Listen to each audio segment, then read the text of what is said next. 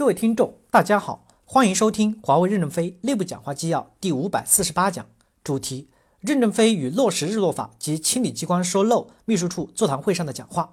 本文刊发于二零一八年二月五日。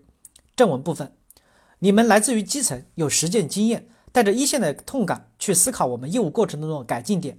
你们提出的评议的合理性，交给变革委员会去评审后，确定是否日落。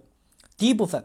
我们不要在改革上犯急躁病，流程改错造成的损失比不改这个流程更大。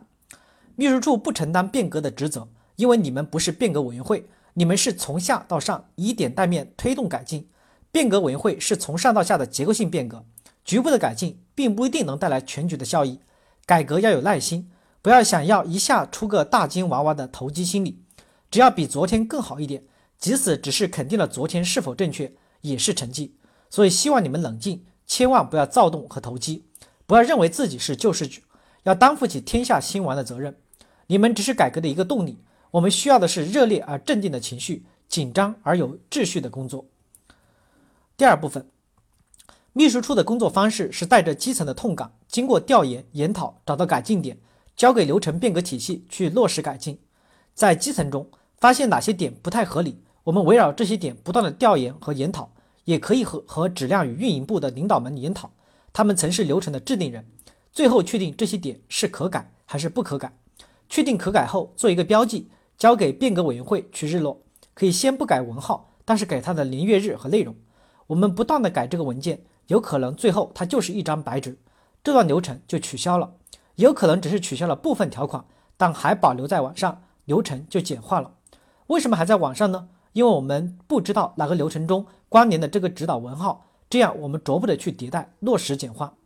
我们还要确定主干流程和末端流程。